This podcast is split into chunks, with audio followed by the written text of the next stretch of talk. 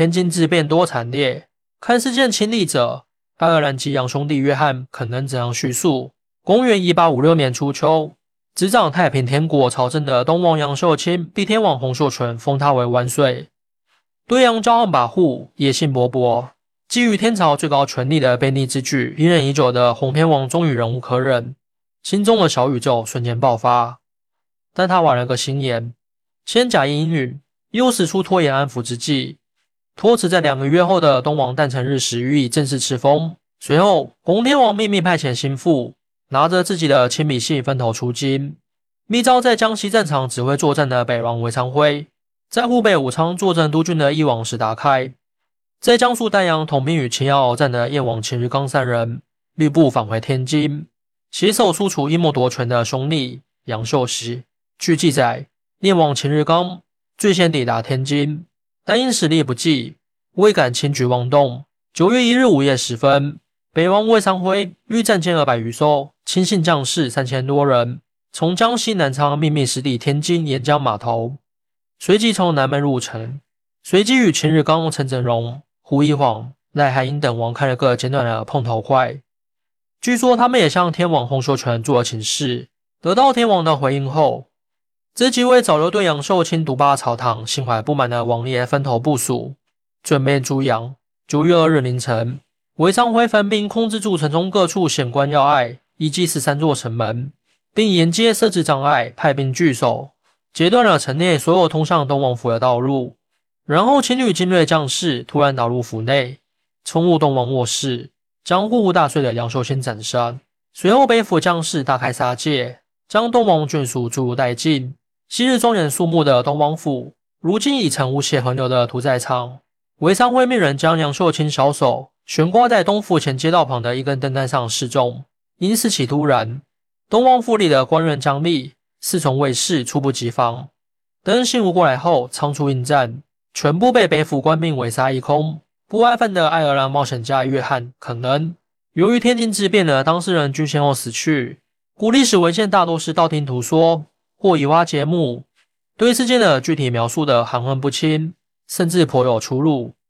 反倒是当时在场的几个外籍洋兄弟及参加太平军的外国人，在事后以回忆的形式对当时的惨烈场景做描述，倒也颇为客观详细。约翰可能是爱尔兰人，据说他出身贫寒，未受过正规教育，识字不多。成人后的他对古老神秘的东方大国怀有强烈的好奇心，于是随英国远征军漂洋过海，不远万里来到中国。肯恩参加过中印鸦片战争，退伍后他并未归国，而是在开埠不久的上海滩鬼混，并受雇于哥伦的洋枪队，替李鸿章效力，在清军中混碗饭吃。后离开雇佣军，独自闯荡，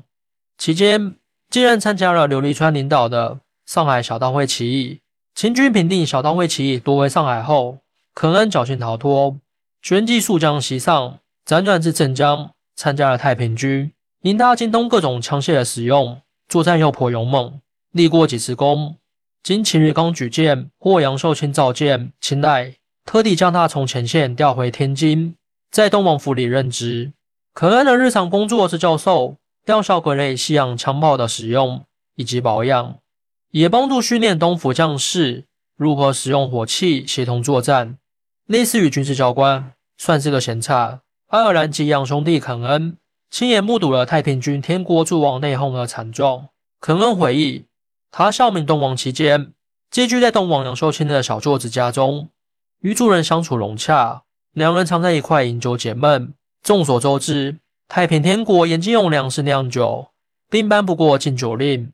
一旦发现有人偷饮，处罚很是严厉。但约翰·肯恩寄居的人家是东王七舅，无人敢惹，所以经常迫切招待他畅饮卓越。因工作关系，可恩与杨秀清都有接触，但关系不深。他最后一次见到活着的杨秀清时，是他正在一处教堂上严厉训斥东府三千多太平军两广老兵，说他们有厌战畏战情绪，必须振作精神，充实高昂士气。肯恩回忆，九月二日凌晨四点多，正在酣睡中的他被窗外一阵激烈的枪炮声惊醒，急忙披衣起床。和另外一个美籍洋弟兄冲到大门口想一探究竟，但被秦日刚布置的警戒哨持枪恐吓，警告他们退回屋内，不得外出，否则后果自负。二人只好样样回到屋里，内心惊惧不安。直到拂晓时分，天已蒙蒙亮，枪炮声变得稀疏。他俩壮胆结伴跑到东王府去查探实情，发现大门两侧、沿街各处到处是横七竖八的尸体，东王府内更是腐尸如麻，血流飘出。这些倒闭的僵尸大多是东府属官以及卫士。仔细一看，其中还有不少熟悉的面孔。可能等，这才知道昨夜发生了一场惊天屠杀，过月内讧，其中作恶的是北王燕王的人马。东王府被满门抄斩，就连府中的书吏、杂役、乐师、马夫都没有放过。韦昌卫士诡计诱杀东王余党，同时朝歌自相残杀的悲剧发生后，平日里深居简出、从不露面的洪天王，总算出来收拾残局了。在天王府前，几个女官张贴了一张足有两米多长的黄绢布告，内容用朱砂写就，措辞严厉的谴责了韦昌辉、秦日刚。在东府里滥杀无辜、抢掠财物的严重罪责，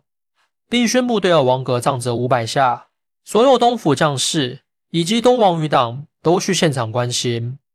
搜刑场就是在天王峰大院内的一座宽敞的空仓房里。当日，韦昌辉与秦日刚成整容密议，索性一不做二不休，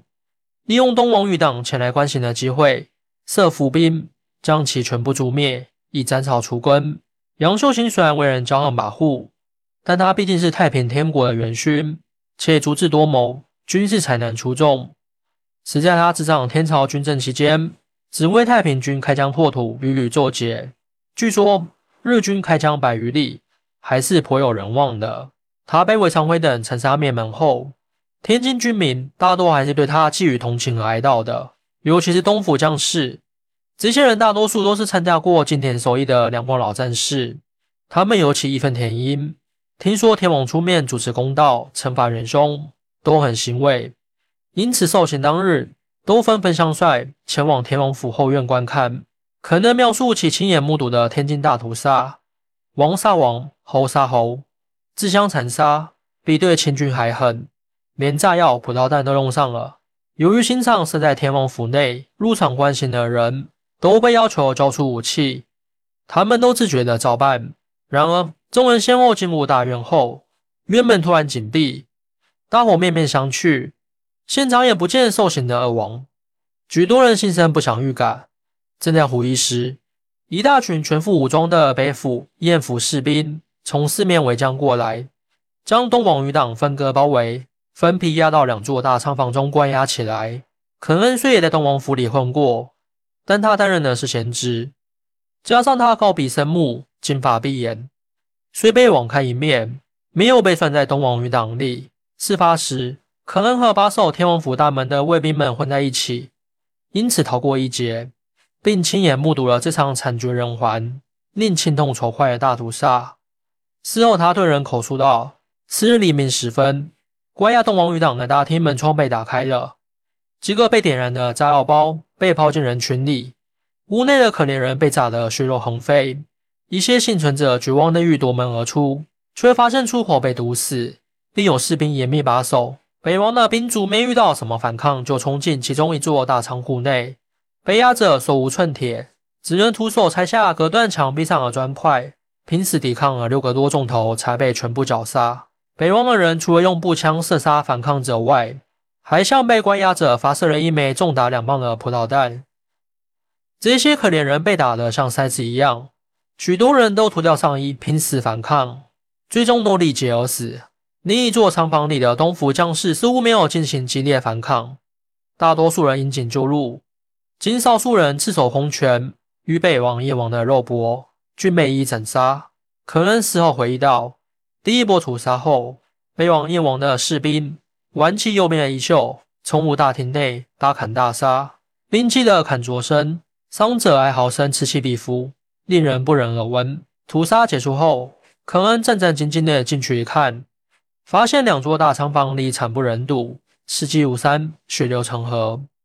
有些位置尸体堆积达五六层，许多尸骸被炸得残缺不全或被烧焦，还有些东府将士自缢身亡，尸体挂在房梁上随风摇摆。数万将士死在自己人手上。肯恩描述道，在接下来的数星期内，